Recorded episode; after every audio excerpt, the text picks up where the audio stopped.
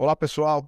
Estamos aqui para mais um Salto by Southwest, começando aqui a nossa jornada. A gente vai falar hoje sobre os três primeiros dias do evento, tudo aquilo que a gente já viu, já ouviu, já discutiu e de uma forma como estão as coisas e esse olhar para o futuro tudo aquilo que vem sendo desenhado nessas conversas. Então, antes de mais nada, eu sou Camilo Barros. Eu sou Camila Tabaque, da Bigono. E eu sou o João Batista. E nós somos o Instituto For Tomorrow. E como todo ano, estamos aqui em missão, missão em parceria com a B-Design e tem o apoio da Vidmob esse ano com a Infracommerce, produzindo aqui bastante conteúdo que deve estar chegando aí para vocês com muito carinho pelo nosso time aí apoiando aí todas essas lentes mais diferentes aqui pelos nossos apoiadores e a gente vai trazer para vocês então aquilo que a gente sentiu desde a chegada, um evento que volta para sua versão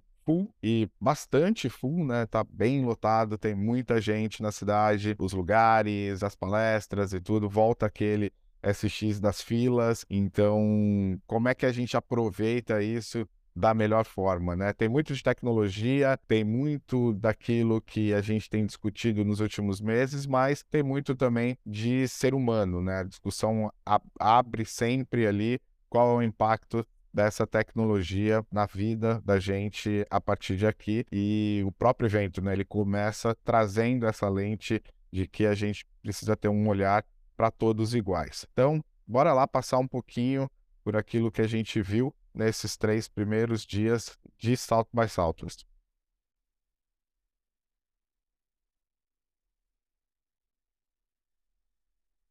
É muito de, de, ser humano e também tem a maior comitiva brasileira de sempre, não é? São mais de 2.500 brasileiros espalhados por toda esta área incrível da cidade de Austin e quase não se ouve falar inglês nem outra língua. É, o Austin e o South by Southwest está a falar português, não é? Portanto, acho que é um sinal positivo, até porque tem um grande apoio brasileiro de, de uma grande marca. O Itaú é um dos main sponsors do evento e acho que essa é a grande diferença dos, dos outros anos para este, é que uh, este evento cada vez mais tem uma audiência brasileira muito, muito, muito expressiva. Para mim, esse é o primeiro, aqui é o primeiro foco e o primeiro ponto a, a puxar para, para a conversa. Bom, então vou pegar esse gancho do João, porque eu falei aqui hoje, antes da gente começar, que eu estou mais reflexiva do que com as respostas de verdade. É, exatamente, a gente está com essa delegação enorme. No ano passado, a gente já vem numa conversa de, de uma provocação muito puxada pelo grupo de mulheres, acho que é o maior grupo de mulheres que já teve por aqui. Como a gente poderia colaborar mais, cooperar mais. E realmente eu estou vendo isso acontecer com trocas de materiais entre as pessoas que estão aqui, mas ao mesmo tempo eu estou vendo uma, a gente mesmo produzindo uma certa infoxicação. O que eu quero dizer com isso? É, o evento já tem mais de 30, se não me engano, 30 mil painéis. Às vezes, às 11 horas da manhã, você tem 15 opções de coisas acontecendo ao mesmo tempo.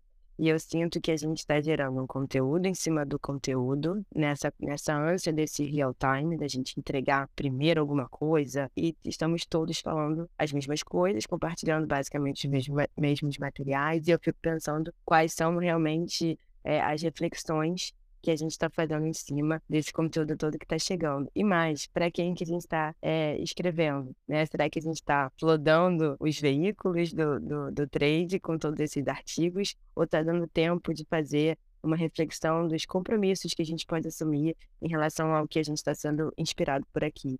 Acho que compromisso é uma coisa que a gente vem falando bastante aqui também na, nas nossas coberturas, do, desde o Web Summit, é, de como que a gente pode fazer costuras práticas com todos esses insights, principalmente nos contornos que os eventos tomaram depois da pandemia. A gente está acompanhando que muitas conversas estão fazendo um chamado para a aplicabilidade desses conceitos. Né? A gente não está vendo a última novidade do momento. O South by mudou muito de 2015 para cá, óbvio, né? Lá em 2015, a gente tinha uma sensação de que a gente estava ouvindo termos pela primeira vez, tendo acesso a determinadas informações pela primeira vez sobre um futuro que estava vindo. Hoje, quase 10 anos depois, nós somos esse futuro. E sem perceber o que aqueles futuristas já diziam, a gente está aqui conectado 24 horas o tempo inteiro, é, usando aplicativos que transcrevem as palestras, é, gerando um monte de informação em cima da informação, mas a gente está voltando muito e eu estou vendo essa provocação pelos futuristas, é quando que a gente vai para o campo da coletividade de fato, acho que o Orit falou muito disso, quando a gente vai para o campo da coletividade para realmente conseguir aplicar o que está sendo dito aí, que está vindo de inovação e que é muito urgente que a gente saia do campo da individualidade. E eu estou meio reflexiva esses dias é, com essa quantidade de, de informação em cima da informação e para quem é realmente esse, esse acesso. É, acho que bah, com certeza a gente, a gente vê que o SX, ele é o, tem, né, recente teve um artigo até de um dos nossos participantes aqui, que falava que o SX é o Super Bowl do mercado de criatividade, né, e inovação. Então, acho que a gente tem esse desafio aí que realmente ele é um, um evento do mercado, né? Ele é um evento que a gente ainda está dentro dessa, dessa fronteira. Mas aí falando um pouco acho que do que já veio aí do, é, do SX, né? Bom, com certeza, inteligência artificial generativa é a palavra do ano, né? É o, o grande tema mais tangente, digamos assim, muito por causa do chat GPT. Inclusive, de última hora entrou o, o CEO da OpenAI dentro da programação para falar sobre o chat, né, para dar uma para dar uma entrevista. E uma das coisas que eu acho que ele colocou e que é um pouco disso que, que a Babi está falando também é que a gente está cheio, na verdade, de perguntas. A gente não tem muitas respostas, né, sobre esse futuro e que todo mundo fica indagando é, sobre como é que vai ser a usabilidade, ou o quanto que a gente vai conseguir, até onde a gente vai conseguir ou não, ou como preparar as nossas crianças para lidar com esse é, desafio desse novo cenário que a tecnologia tem colocado aí. E o que a gente tem visto muito nas palestras é exatamente esse grande questionamento e muito poucas respostas, mas que eu acho que também faz bastante parte é, do momento que a gente está. Com certeza essa é uma, uma onda que já vem aí de bastante tempo, né? Mas que a gente está num momento agora que é o momento exatamente dos questionamentos, do começo da aplicabilidade eh, com, com mais volume, né? Então a gente está tendo muitas palestras é, sobre, sobre aplicação de inteligência artificial desde é, chat GPT entrando, né? A gente tem muitas discussões, por exemplo, sobre o uso dentro é, do mercado de, de criatividade, de design. É, ontem teve uma palestra, por exemplo, da Adobe, que era exatamente discutindo os limites de até aonde a gente vai usar e para que que a gente vai usar a inteligência artificial como uma ferramenta de trabalho, né? Então, quais são os processos que elas nos ajudam e até qual que é o, limitador desse uso da inteligência artificial. É, então, acho que vem sendo realmente o grande, o grande tema, o tema de destaque. É, e a inteligência artificial está aparecendo bastante, né? A gente já brincou muito aqui antes do, do South by Southwest, que era o metaverso do ano, porque é isso, né? É quase que um duelo entre aqueles que acham que o futuro será incrível com inteligência artificial e aqueles que ainda tentam resistir. O recado é: não tem como resistir, isso vai acontecer, isso é evolução. O mais importante aqui é a gente entender as melhores aplicações e o como, né? E aí é onde tem ficado maior a, a discussão. Camila falou ali do, do CEO da OpenAI, é, ele foi bastante invasivo nas respostas sobre futuro, sobre aplicação e tudo, mas trouxe também aquela, aquele olhar de que a inteligência artificial está ali para empoderar os seres humanos, né? Ele até usou ali a expressão de que uh, a inteligência artificial vai nos dar a capacidade de fazer as coisas 24 por 7, que é um pouco até do que a Bárbara estava falando também ali, uh, dessa nossa geração de, de conteúdo, de coisas e tal. Será que a gente precisa produzir coisas 24 por 7 e tudo? Mas a discussão tem passado muito por aí. No contraponto, a gente viu também o Maeda trazendo a inteligência artificial como base do reporte de, de tendências dele, e ele faz uma brincadeirinha ali com as palavras sobre estética, sobre ética e aonde está presente a inteligência artificial, utilizando aqui na, as palavras em inglês, ele mostra que AI só não está na palavra ethics. Então, é, tem essa discussão também da ética do uso da inteligência artificial e das suas aplicabilidades. Uma coisa que a gente vê e vem ali até da, da queridinha do SXSW, né, da, da Amy Webb, que ela trouxe que a internet como a gente conhece o, até aqui acabou. E a gente vem escutando o pai da internet falar isso, né, no, nos outros eventos, sobretudo no Web Summit, o Sir uh, Tim Berners-Lee, que precisa dessa revolução. Então, talvez aí tenha uma notícia boa, que é vai vir ali uma mudança de fato da internet como a gente conhece. Ela até deu um novo nome para essa internet, né, chamando de AI Osmosis, que é a forma que a inteligência artificial vai gerar uma interação com absolutamente tudo através das redes, né, através da, da internet, e coloca muito isso, né, o motor das coisas, a, a, a força daquilo que vem como é, evolução a partir daqui passa muito por aquilo que a gente vai ter de aplicação da inteligência artificial. Mas, de fato, muito pouco se vê sobre a real aplicação. Uh, eu caí num talk, até por conta do meu dia a dia, do meu trabalho, só para poder entender um pouco se, se eu estou no caminho certo, sei lá, ali com, com o Vidmob. E a, a discussão era muito rasa ainda sobre ah, o AI na criatividade, o, o AI ele está mais aplicado à criatividade porque envolve, criatividade não envolve risco, as atividades de risco ainda têm um questionamento sobre isso. Eu acho que a gente vai discutir muito inteligência artificial, sobretudo essa questão da inteligência artificial generativa, que é onde ela se aproxima muito de nos substituir em alguma forma, né? Esse que, esse que é o pano de fundo da maioria da, das conversas que tem aqui, e aqueles mais otimistas têm colocado a inteligência artificial será um estagiário das nossas vidas, né? Bora seguir aqui nas conversas para ver para onde vai. Totalmente de acordo, Camilo. E agarrando até naquilo que uh, a Babi uh, começou por dizer, uh, quer dizer, nós estamos numa fase que estamos a ser esmagados. Quer dizer, esmagado não é a tradução certa, porque em inglês é overwhelming que estamos a falar, mas eu tenho a sensação que estamos numa fase como nunca estivemos na história, onde temos acesso a uma tecnologia e a mim dá-me algum medo ao respeito. E, portanto, é por isso é que estamos a ser esmagados com tanta informação no nosso dia a dia, porque é, acho que a fase seguinte é essa: é aprender a trabalhar com essa informação, com essa toda a panóplia de ferramentas que estão a explodir e, no fundo, a encher-nos de, de, intoxicação, de, de barulho, de, de, tudo aquilo que nós, por vezes, não temos capacidade de filtrar eh, no nosso dia a dia.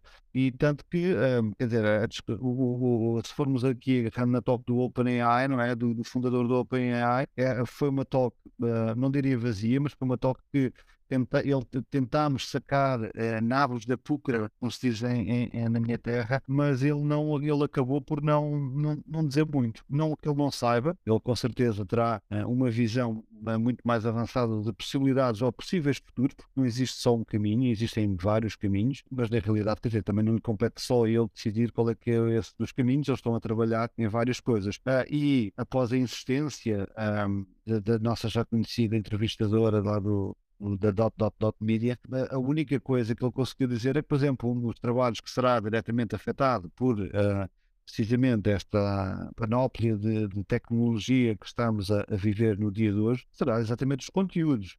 E quem são os moderadores de conteúdos serão das primeiras profissões, não digo a desaparecer, mas com certeza terem que se adaptar e, e provavelmente a, a, evoluir. E neste momento o sentimento é positivo, uh, estamos a viver uma revolução uh, como nunca antes, e, mas uh, quer dizer, a visão, a visão é, é, é positiva, quer dizer, é melhor estar aqui do que estávamos há dois anos atrás.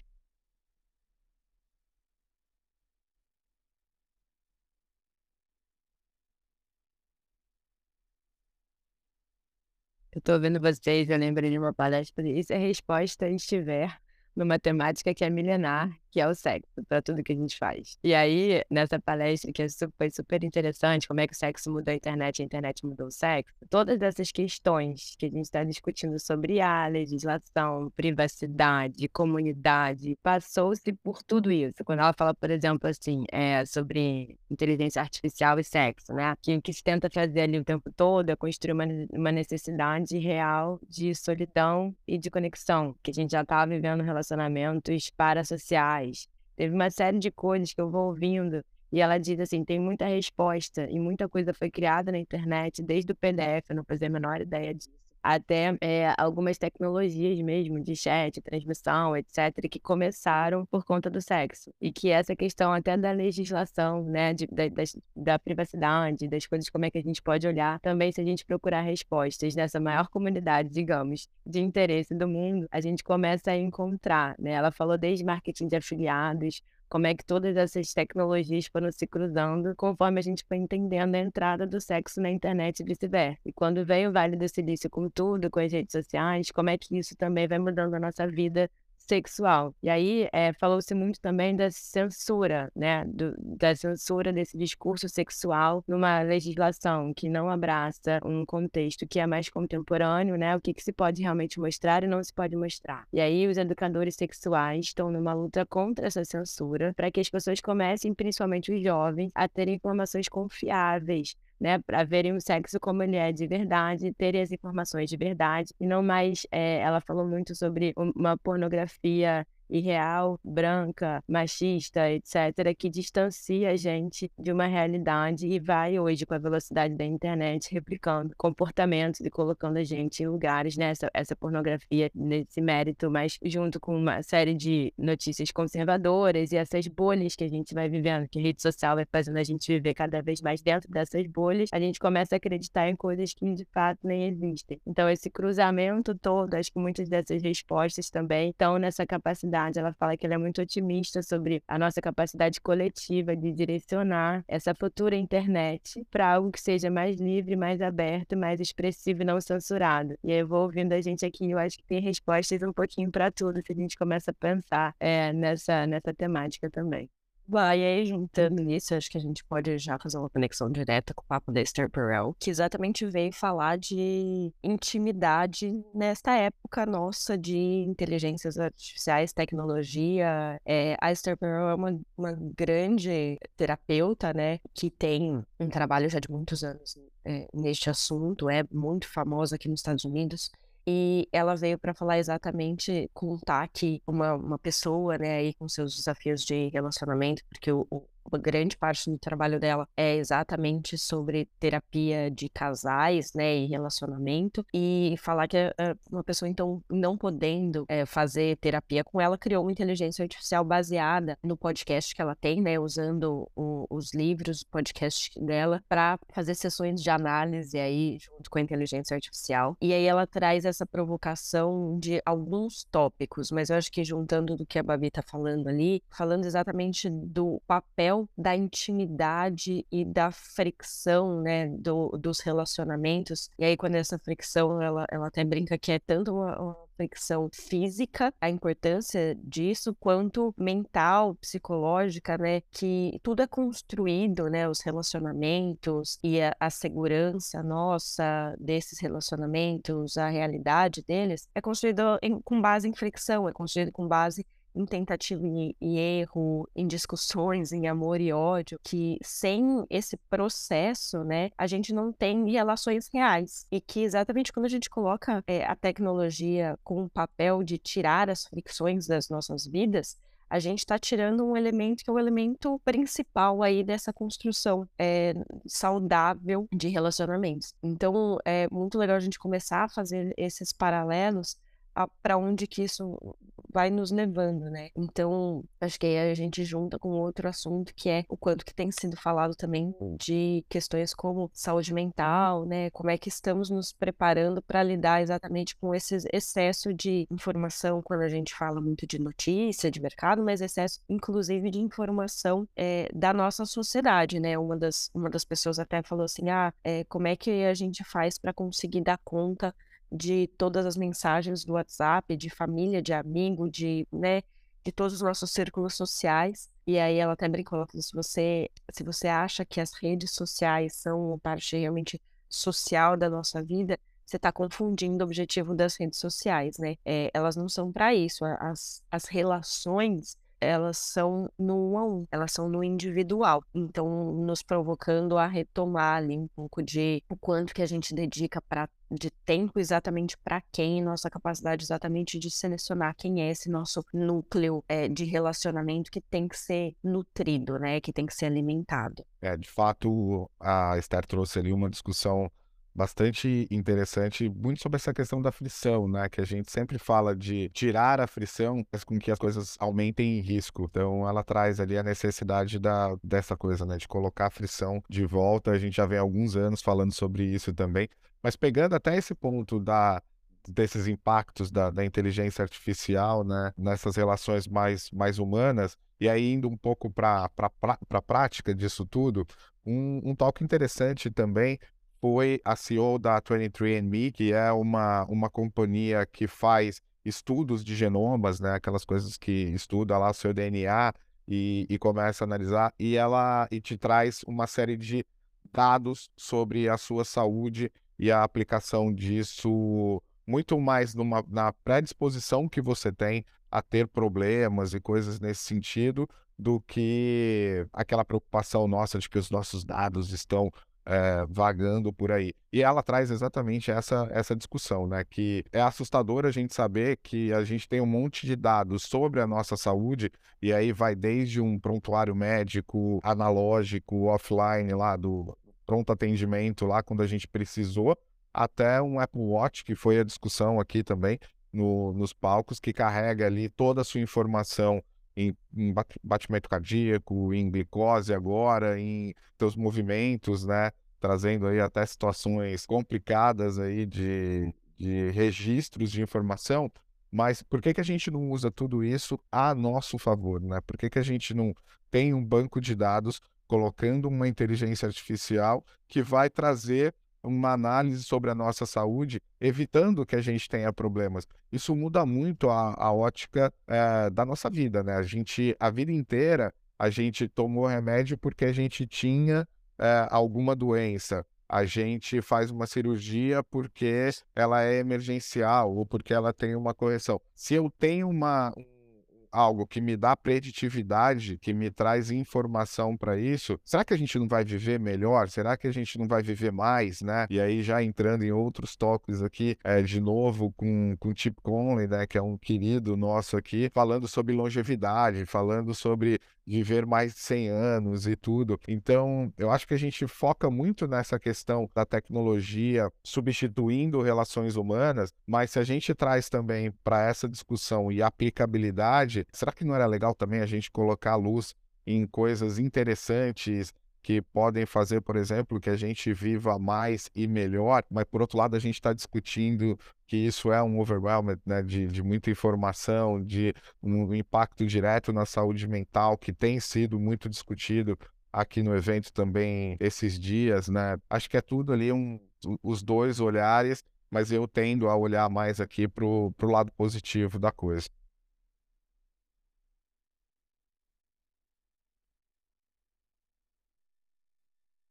Bom, eu acho que aí falando um pouco disso, que é esse a favor, né? Eu vou confessar que, que eu não conhecia, é, mas inclusive já baixei o Artifact que é uma que é uma plataforma nova e que é do fundador é, do Instagram, é, que saiu né, do, do Instagram depois de um pré-pandemia, depois de um tempo que, que ele foi comprado pelo Facebook. Ontem ele estava exatamente numa entrevista e o que foi muito legal de, de ver, não conhecia tanto sobre ele, era uma, exatamente uma, uma pontuação ali do, a entrevistadora era uma uma super jornalista do mercado de tecnologia e inovação aqui nos Estados Unidos, e ela falando muito que ele é uma referência de ética é, dentro do, do mercado de, de startups é, e, né, e tecnologia aqui dentro dos Estados Unidos e colocando muito ele nessa posição e aí questionando muito ele, inclusive, para ter as, as opiniões dele e você claramente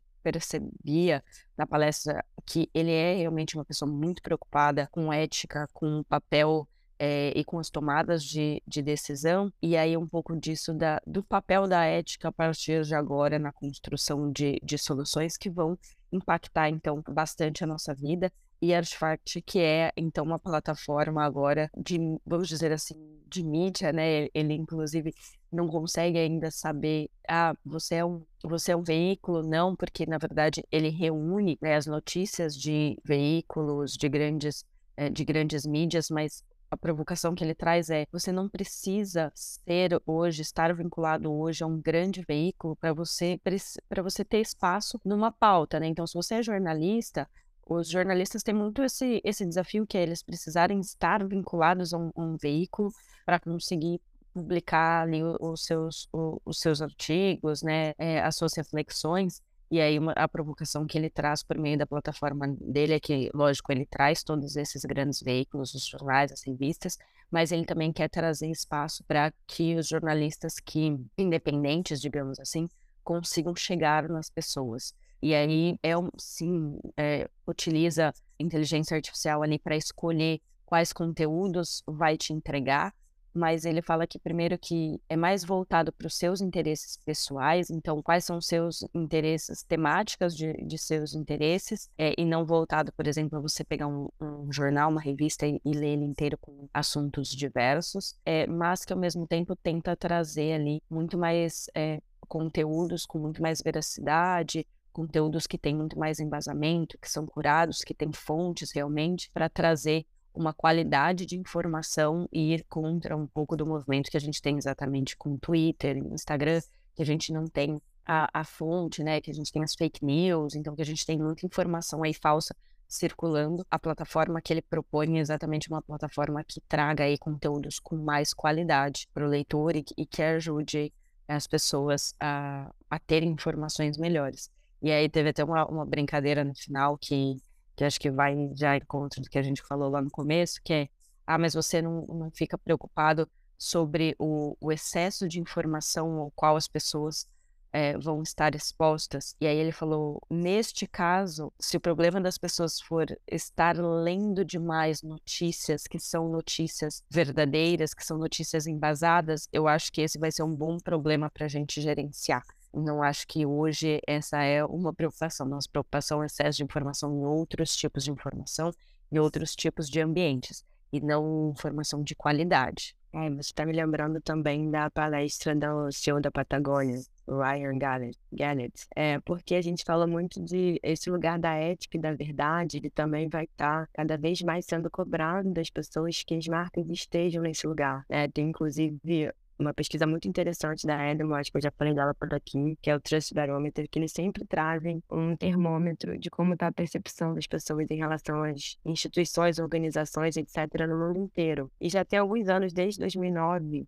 que esse ponto da construção da verdade, da ética, tem sido um ponto fundamental para as organizações. A gente está vivendo exatamente um momento de uma falência de confiança em todas as instituições. A gente né, não confia mais na imprensa, não confia mais na, nos governos, não. Essa falta de confiança, ao mesmo tempo, está sendo transferido para as empresas. Então, é pelo conteúdo que essas empresas geram, como essas empresas se colocam no mundo é, sobre que narrativa elas estão falando, que as pessoas entendem se elas são éticas ou não, se elas são verdadeiras ou não, a partir da conversa que elas estão proporcionando. Eu acho que ele falou muito sobre isso, né? A Patagônia é um case que eu, que eu olho, que eu adoro, que eu estudo. Eu acho que no Brasil a gente tem poucas legislative brands. Eu arrisco dizer que a gente não tem ainda nesse sentido, porque são marcas que realmente estão colocando o seu campo de território é, de posicionamento narrativa acima de tudo e qualquer coisa e realmente voltados para a comunidade para o bem daquela comunidade, dentro daquilo que eles acreditam. Então, quando você tem uma Patagônia processando é, o governo né, por conta de acordos climáticos, é, ali não é mais só sobre o negócio, mas é sobre o lugar de potência que essa marca foi desenvolvendo entendendo que, que ela precisa devolver para a comunidade. E aí, é, todos esses aspectos éticos e, de verdade e verdadeiros, da verdade o tempo todo, em tudo que essa marca faz, em toda a sua cadeia, precisa começar a brotar. E aí eu vou fechar, porque acho que o João também tem uma colaboração aqui, mas ele me fala que é, a gente tem que deixar de pensar que somos consumidores daquilo que compramos, mas cada vez mais donos. E esse também é, uma, é um pensamento aí da Web3, né? Que a gente sai desse lugar do usuário, pra, desse consumidor, para ser, na verdade, é um colaborador, para ser, na verdade, alguém que está construindo junto. Então, esse campo da ética ele vai permear todas as nossas relações, tudo aquilo que a gente está fazendo, desde o conteúdo que a gente está narrando até o negócio que a gente está tá construindo. Né? Deixa eu pegar esse gancho aqui da, da Patagônia e que por ter uma história muito interessante por trás, né? A coragem de uma marca que tem toda a sua construção e aí os founders decidem deixar a companhia como legado para a sociedade, ou seja, a Patagônia hoje ela foi colocada à disposição da sociedade em relação a seus lucros, em relação a tudo que ela faz para buscar a manutenção e esse olhar muito ligado ali à sustentabilidade. E a gente, como eu comentei lá no começo, a gente está é, fazendo uma cobertura em especial aqui para Infracommerce. E Camila esteve na loja da Patagônia, vivendo a experiência da Patagônia. E quem quiser ver essa experiência, é, corre lá na, nas redes sociais da Infracommerce, que tem lá nos highlights é, como foi essa experiência para entender a, a aplicação disso na prática ali no varejo. O Camilo, eu acho que são duas coisas é, importantes para a gente tentar fechar a Patagônia. Primeiro que, a, acho que, e aí trazendo um pouco de, do que a gente viu lá, que eu acho que vale é, reforçar, é exatamente como eles usam a própria loja como uma plataforma para reforçar todos os posicionamentos da marca, né? Então, a loja é setorizada, trazendo diversas questões sobre é, o uso de matéria-prima, sobre trazendo produtos que foram é, devolvidos, né, com preço mais barato para as pessoas se, é, reutilizarem, para as pessoas comprarem. Tem uma mesa de costura que eles trazem provocação de que não é para você jogar fora porque estragou as coisas,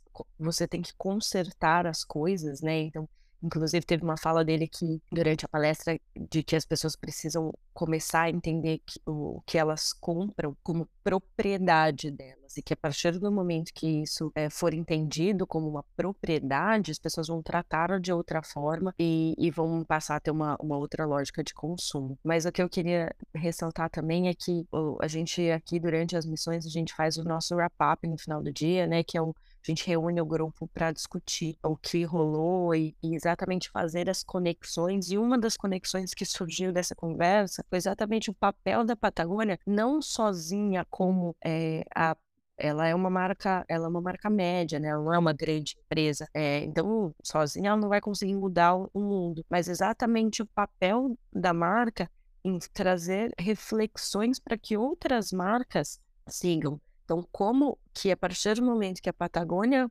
faz um movimento, todo o mercado tanto percebe que esse movimento é possível, quanto passa a ser questionado para ter movimentos que são movimentos parecidos. Então, assim, é exatamente as questões de ética, as preocupações com sustentabilidade, a tomada de decisão na cadeia como um todo, então, a partir do momento que até então, ah, isso não é possível, a partir do momento que a Patagônia vai lá e fala, ó, oh, é possível, a gente está fazendo, é, questiona todo o mercado e movimenta não só ela, né, mas movimenta o mercado inteiro a tomar decisões melhores aí para um, um futuro. É, toda essa conversa da Patagônia é muito interessante, mas eu fico sempre reticente e, aliás, foi um recado dele para nós questionarmos sempre os diretores de marketing e olharmos por baixo do tapete. Porque eu depois entrei numa sala do The Ocean Cleanup e a sala estava vazia. Quer dizer, então eh, nós estamos a comprar marcas, entramos a loja, adoramos o marketing, a marca e, e homenageamos estas uh, marcas legislativas, como, como a, a, a Babi estava a falar, e depois, quer dizer, é um garotinho que aos 14 anos tem missão de vida limpar o plástico de, de todo o oceano e continua a fazê-lo, e de repente a sala estava vazia uh, e isso deixa-nos a pensar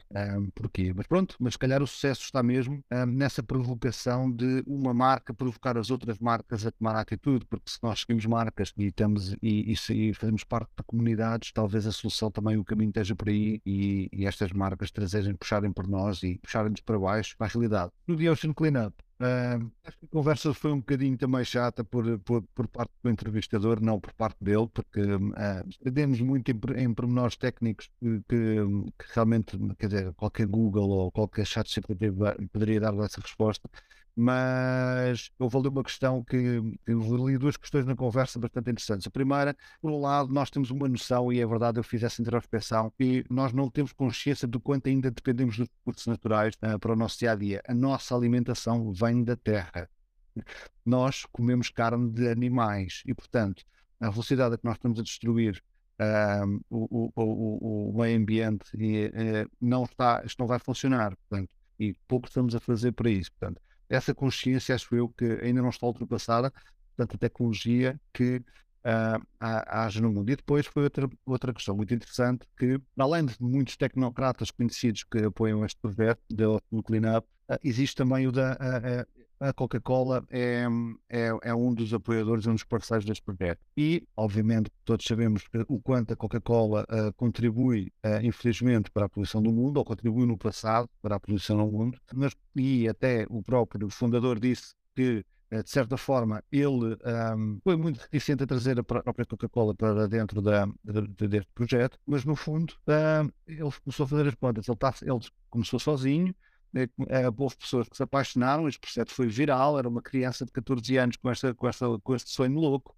e de repente ele percebeu uma coisa eh, que a Coca-Cola podia oferecer. A Coca-Cola é, é provavelmente dos maiores empregadores do mundo inteiro. E a partir do dia que ele teria um parceiro como a Coca-Cola espalhada pelo mundo, os seus braços se multiplicariam. E foi, isso, e foi essa parceria, e foi por aí. Portanto, isto também é um, é um, é um desafio a, a nós não sermos tão uh, resistentes e tão reticentes a puxar para a nossa mesa de conversa uh, aqueles que por vezes querem ajudar e não sabem como. Isto quer dizer, porque só assim, acho eu, só com diálogo e ação é que nós vamos conseguir uh, mudar qualquer coisa e não é só dizer que aquela marca é má ou aquela pessoa é má e, e de, repente, de repente virar as costas e, e fazer guerras. Acho que essa é, é, é, a grande mensagem. Para eu terminar e para fechar, só queria dizer que o Salt by Saltas é um uh, evento de entretenimento. Entretenimento, aliás.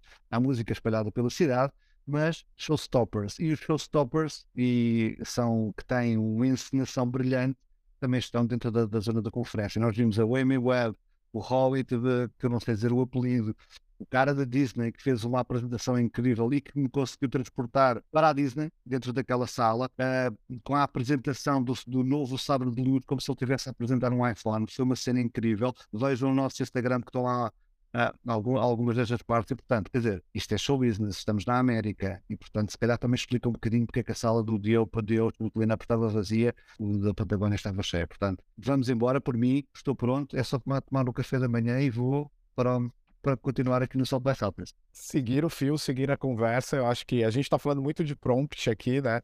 Então, que é a base aí da inteligência artificial, e acho que cabe a nós ali, até pegando o que a, o que a Bárbara trouxe lá no início, dessa reflexão dela, é hora da gente hackear o prompt e seguir os nossos caminhos, trazer aqui o nosso olhar. Então, bora seguir nessa conversa. Tem muito salto by salto ainda pela frente.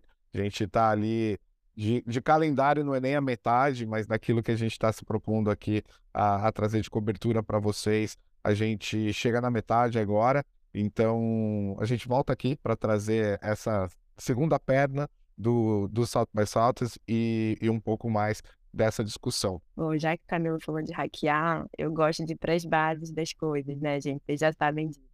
Então, também estou aqui é, esse ano com o chapéu da Dista Favela. E por isso mesmo, eu estou num exercício é, de conseguir fazer as conexões de tudo que a gente está vendo com esse universo. Né? A gente também está com dois criadores acompanhando online o evento. Infelizmente, a gente vê e a gente faz uma provocação, e a gente aqui do Instituto fez no ano passado, já no Web Summit, rodamos pra caramba o mercado querendo trazer gente, delegações mais diversas. Então a gente tá com isso em mãos. Por favor, quem tiver, quem quiser, quem estiver afim, cola com a gente, porque a gente precisa realmente desses olhares.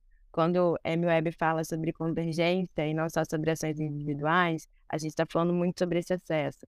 Quando o Rich está falando para a gente que a gente tem que ser otimistas para que esse mundo mude, qual é esse olhar, né, desse otimismo, onde que ele está? Então, e quando um educador que abriu o evento é, esse ano faz uma provocação de como é que a gente pode transformar a raiva em sabedoria, eu tenho Renê Silva, Pamela Carvalho, Raul Santiago, Marcelo Rocha, Roberta Correia, e aqui eu estou falando só nomes de jovens que estão realmente mudando realidades e fazendo a ponte de conteúdos que estão falando de cripto, NFT, creator economy, e com certeza eles já têm uma série de respostas para muitas coisas que estão sendo endereçadas aqui nesses painéis. Então, a gente está produzindo esse conteúdo, a gente está fazendo a tradução de algumas coisas que a gente está vendo aqui, e a gente não quer que esse seja um reporte à parte sobre o olhar da favela, a lente da favela, em relação ao que está acontecendo aqui. A gente quer entrar nos reportes que o mercado já está apresentando. Então, a gente já tem um espaço aqui no Instituto, a gente já tem um espaço junto a outros parceiros também. E quem quiser esse, esse olhar, essa lente, fala comigo, fala com a gente que é hora da gente fazer essas pontes de forma mais, mais prática mesmo, para a gente conseguir fazer essa convergência aí que tanto se fala para a construção de um futuro melhor. O Instituto Forte Moro segue aqui em missão com a B-Design, missão essa que tem o apoio da Vidmob, da Infracommerce e da Heine. É, obrigado, pessoal, por, por estar acompanhando com a gente. As nossas redes ali estão super ativas, então siga a Vidmob, siga a Infracommerce, siga a B-Design e acompanhe tudo aquilo que, que a gente vem trazendo para vocês através das redes do Instituto For tanto no Instagram quanto no LinkedIn.